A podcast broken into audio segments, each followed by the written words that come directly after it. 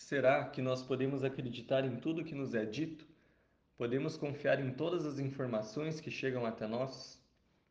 Uma das palavras mais populares dos últimos tempos foi fake news, notícia falsa. Nós vivemos em um tempo com excesso de informação. Muitas notícias circulam e nem todas correspondem à verdade. Algumas distorcem a verdade, algumas têm a intenção de enganar. E o problema das fake news é que elas colam elas são elaboradas para pensando em um público que vai gostar delas, vai crer nelas e vai compartilhá-las adiante. E agora nós queremos falar das fake news bíblicas, de mensagens com cara de fé cristã, mas que na verdade não são. E por mais que o termo é atual, essa prática das notícias falsas vem de muito tempo e aparece também na Bíblia. E eu te convido a me acompanhar nessa reflexão a respeito do capítulo 11 da segunda carta aos Coríntios, onde Paulo, o apóstolo Paulo, combate o problema do evangelho fake. Aqui você já notou uma voz diferente.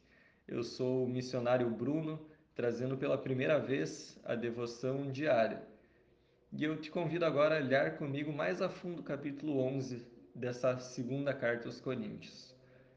Paulo percebe que tudo aquilo que ele construiu em Corinto, tudo aquilo que ele ensinou está em jogo. A clareza doutrinária da comunidade foi ameaçada e assim também a salvação dessas pessoas.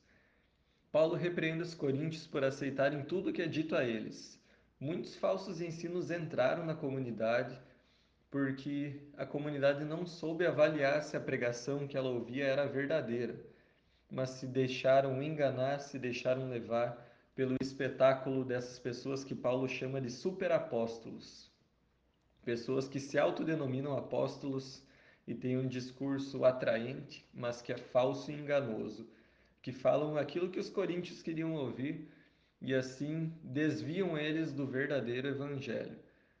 Essa situação nos alerta para aquilo que nós mesmos temos consumido, temos ouvido nós sabemos avaliar as informações que chegam até nós, nós sabemos filtrar e provar o que é verdadeiro.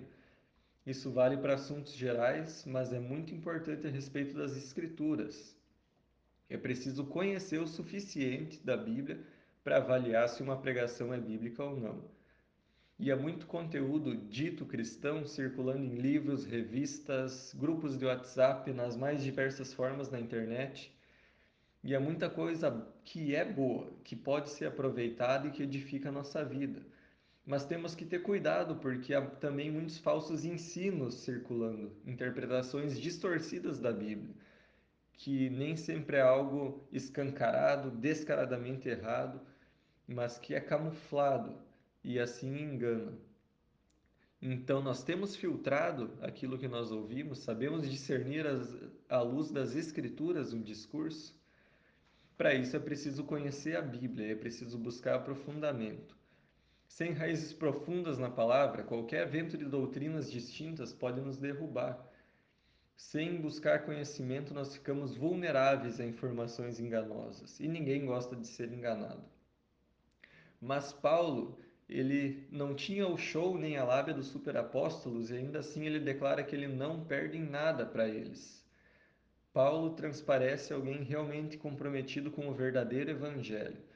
Ele não era um apóstolo do holofote, do palco, alguém que buscava reconhecimento, mas ele era aquele discípulo do dia a dia profundamente comprometido com a verdade que ele ensinava. Confere lá nos versículos 23 seguintes a grande lista de provações que Paulo passou. Ele mostra que ele não é alguém extraordinário, ele não tenta manter uma imagem extraordinária como os superapóstolos, mas ele declara que ele é alguém vulnerável e que se orgulha de ser assim, porque isso mostra que ele não busca os próprios interesses, mas busca anunciar um evangelho que é real, que é verdadeiro. E esse evangelho transformou a vida do apóstolo Paulo e mostra também um compromisso radical com Jesus Cristo. Então, irmãos, que nós possamos buscar aprofundamento para não sermos enganados ou desviados da verdade. E que a nossa vida, assim como a do apóstolo Paulo, também possa transparecer um compromisso com um evangelho que é verdadeiro. Eu sou o missionário Bruno Hintz, da Melk de Joinville.